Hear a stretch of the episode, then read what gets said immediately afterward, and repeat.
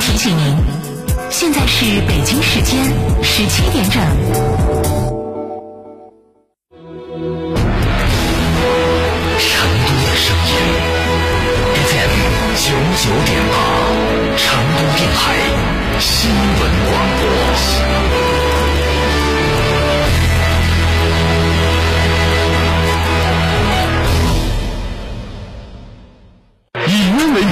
翔长空吉利安康情人限量版潮色上市，售价十二点九八万元，三十六期零息，至高八千元贴息，五年十万公里免费保养。寻成都豪明八五五九八五幺八。建华香油第三十一届世界大学生运动会指定食用油，恭祝全国人民新春快乐，虎年大吉！好香油选建华。这十多年换了几次新房，但装修我一直选择美化天下，一如既往的环保，初心不变的品质，就在美化天下装饰。微信预约 C D C D 九六九六 C D C D 九六九六，电话预约八六六四四三零零八六六四四三零零。新年好，是财门餐饮陈天福。元宵节到了，我代表财门餐饮祝福大家幸福美满、福福生威。新的一年，财门将继续努力为大家带来有记忆的幸福美食。祝大家元宵节快乐！九九八快讯。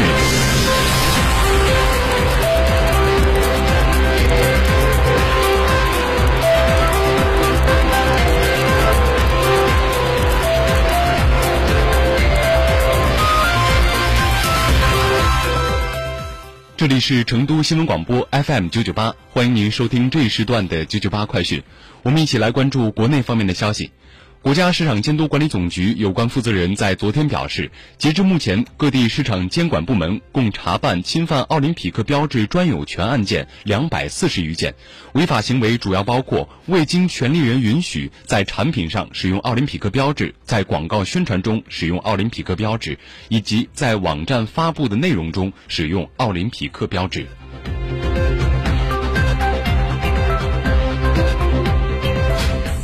商务部公布的数据显示，二零二二年的一月份，全国实际使用外资金额一千零二十二点八亿元人民币，同比增长百分之十一点六。从行业看，服务业实际使用外资金额八百二十三亿元人民币，同比增长百分之十二点二；高技术产业实际使用外资同比增长百分之二十六点一，其中高技术制造业增长百分之三十二，高技术服务业增长百分之二十四点六。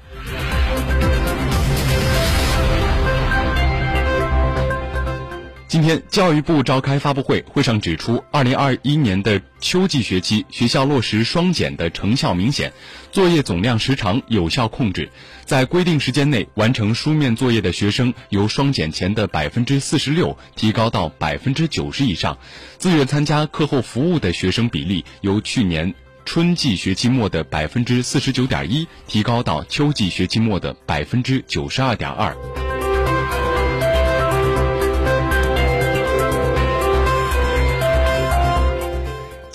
中消协发布春节消费维权舆情分析报告。报告显示，监测期内共收集有关电影类负面消息二十万五千八百一十九条，吐槽主要指向票价方面。中消协称，影院通过提高票价缓解现金流紧张的境窘境，从产业短期止损的角度来讲，或许可以理解，但观影人数普遍减少、观影频次持续走低的事实，却说明单纯的票价依赖无异于竭泽而渔、饮鸩止渴。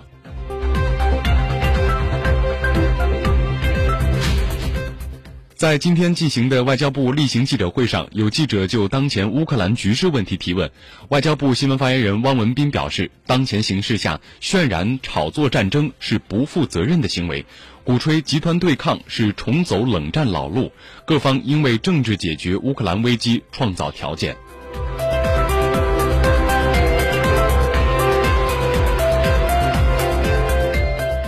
九九八快讯，再来关注国际方面的消息。据国家国际发展合作署今天的消息，中国政府向汤加提供的第二批大宗救援物资，连同广东省红十字会等方面筹集的物资，已由我国军舰运抵汤加，主要包括用于灾后重建的活动板房、便携式发电机等。汤加首相索瓦莱尼亲自赴码头迎接。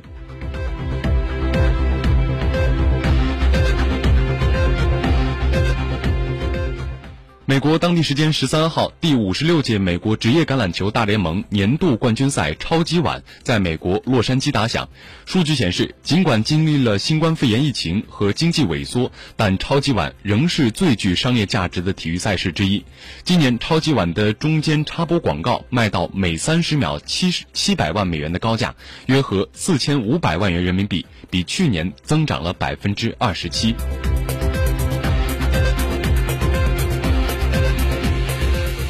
再来关注冬奥方面的消息，在今天下午进行的单板滑雪男子大跳台决赛中，中国选手苏翊鸣以一百八十二点五的总分夺得该项目的金牌，这也是中国代表团在本届冬奥会上的第六枚金牌、第十二枚奖牌。目前金牌数和奖牌数均已创造历史新高。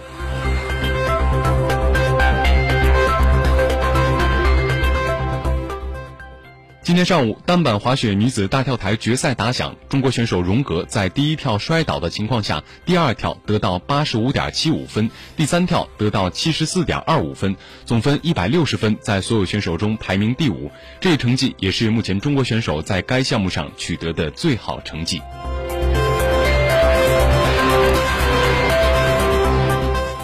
来关注您的出行。今天是二零二二年的二月十五号，星期二，农历正月十五。预计成都今天夜间到明天白天云量增加，天气转阴，有分散小雨，气温七到十二度。提醒各位司机朋友，成都明天的机动车限行尾号是三和八，限行时间早上六点到晚上十点。